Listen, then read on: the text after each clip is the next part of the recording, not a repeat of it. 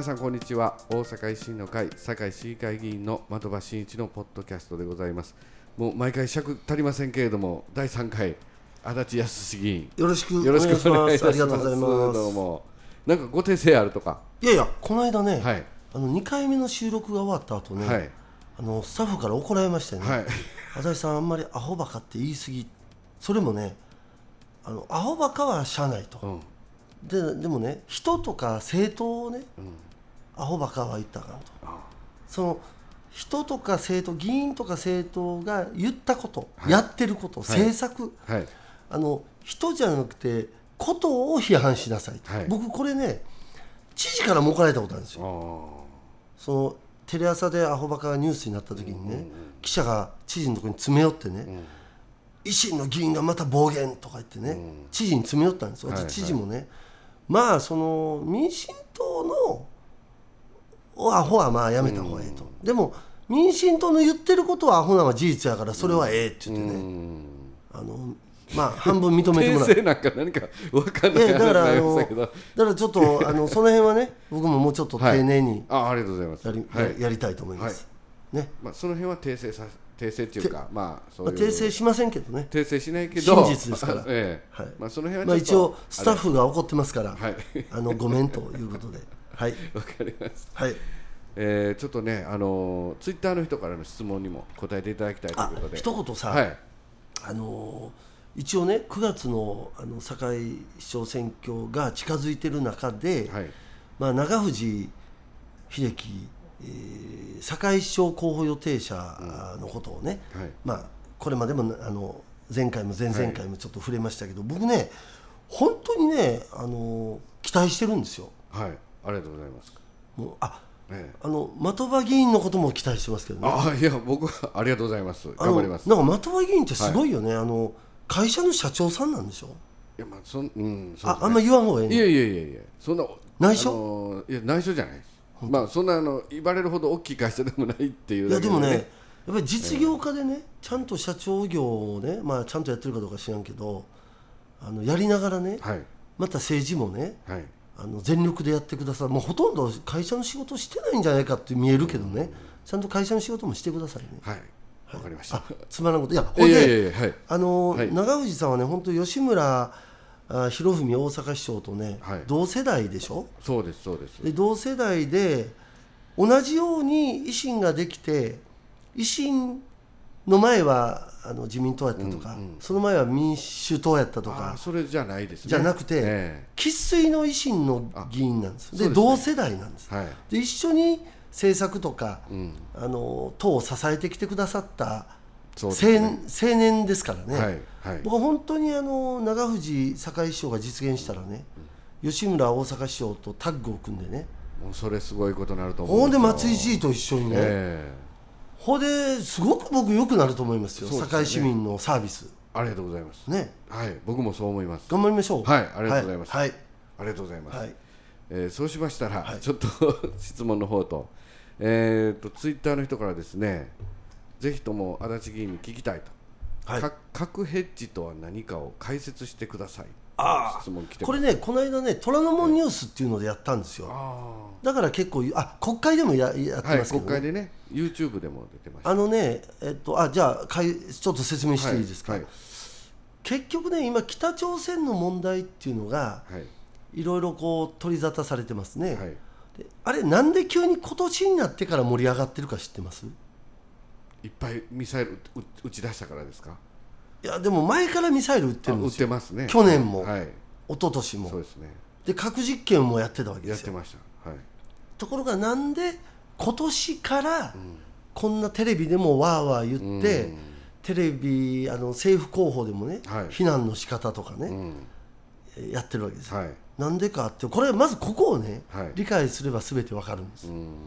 で一言で言うとねはい。実は北朝鮮のミサイルや核兵器がはい日本を射程にしてきたのは昔からなんです。うん。今年じゃないんです。テポドンも一回飛んでいきましたしね。そうですよ。えでじゃあ今年始まったのは何かっていうとえはい。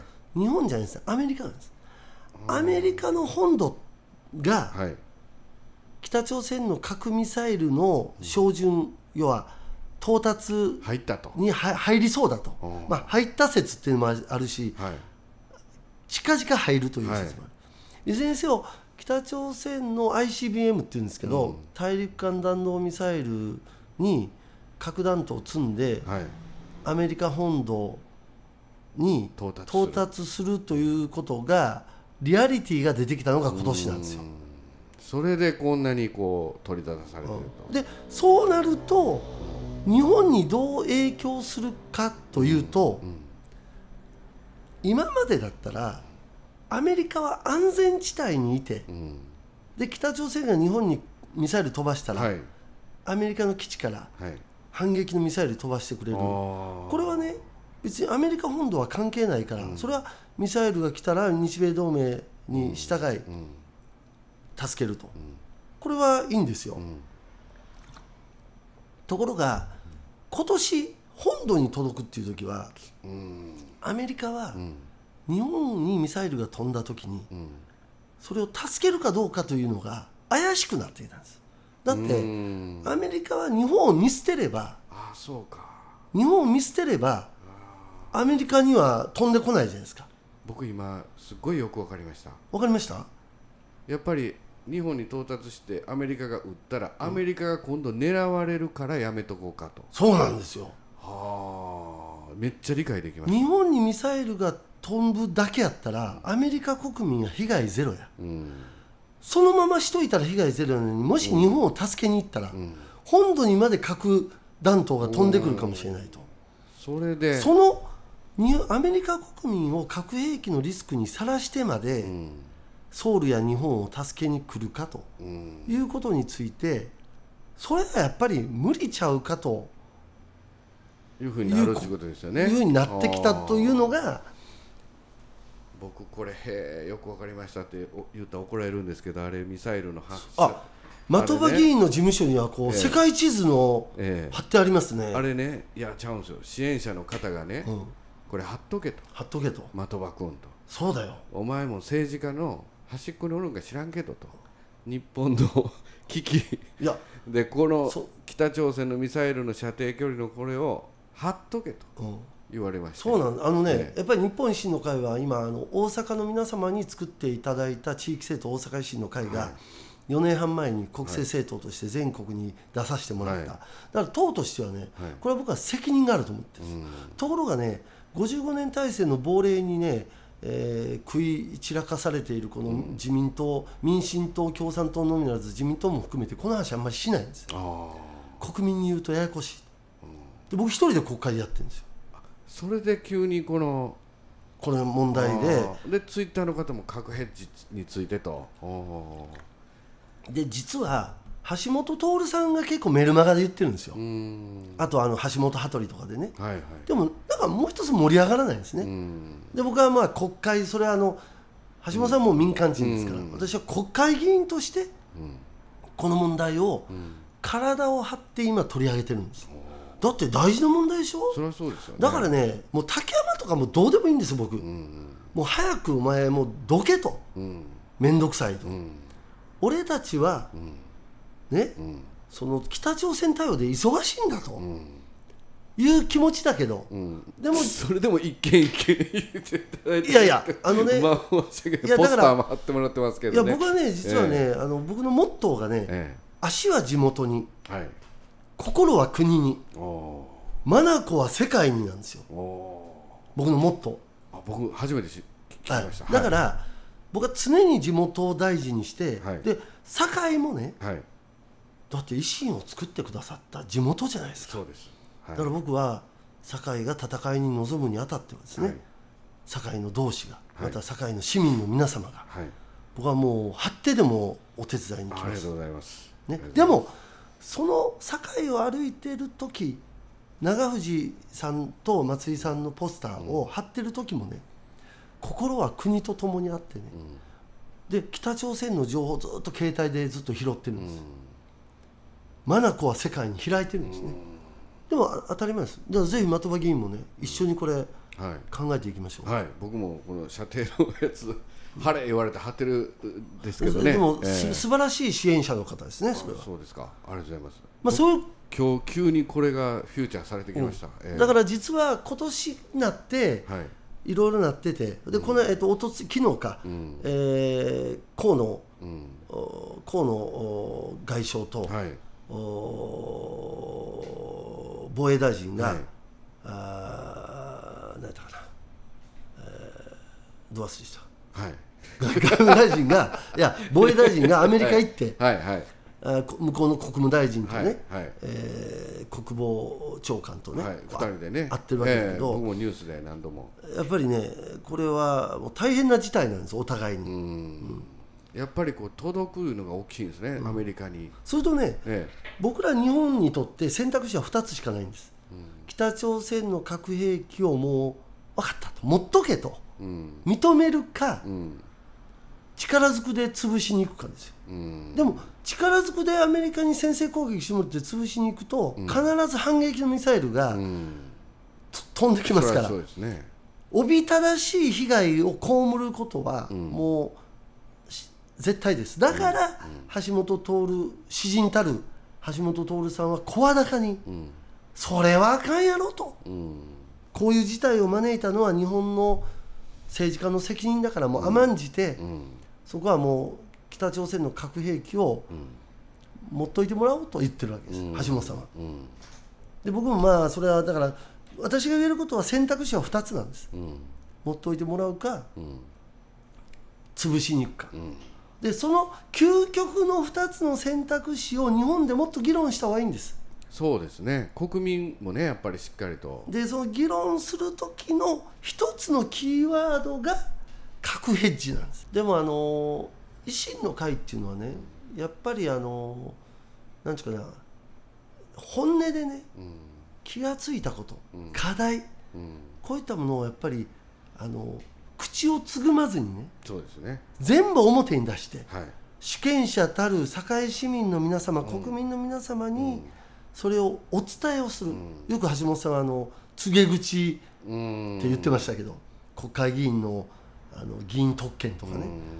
全部市民の皆様府民の皆様国民の皆様に知っていただいて判断してもらう、うん。それは市政も府政も国政も一緒なんです、うん。維新は全部市民の皆さんに知っていただいて、核兵器の問題も議論しよう。税金税金の使い方も議論し議論しよううん。ありがとうございます。もう質問的場一個で終わりましたけ的ど場議員の事務所世界地図が貼ってありますね、そうなんですよ。これね支援者の方が貼っとけと。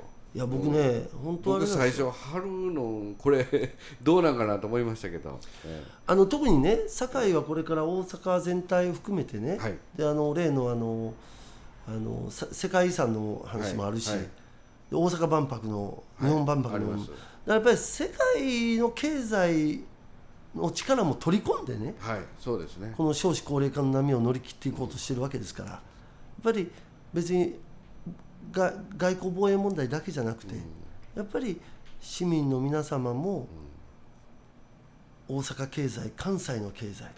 これからあの観光も重要ですんでね。やっぱり平和である程度やっぱり外国人観光客もしっかりとね来ていただいて、この間マドリードでねええテロがありました、うんもうひどいよね、うん。あれもなんかあれは IS かな、はい。なんかの関係だったと思いますけど、しだかっからりと観光も伸ばしていけるように、あのね。国の安全もやっぱり必要になってきますもんね。そうですそうです。はい。だから僕たちは本当に国会議員も堺市会議員の的場せ議員たちも、はい。生徒がま 的場議員たちもそれからは松井知事、はい。それから大阪府のはい。議員の皆さんもはい。一緒にね、はい。この地域の課題、はい。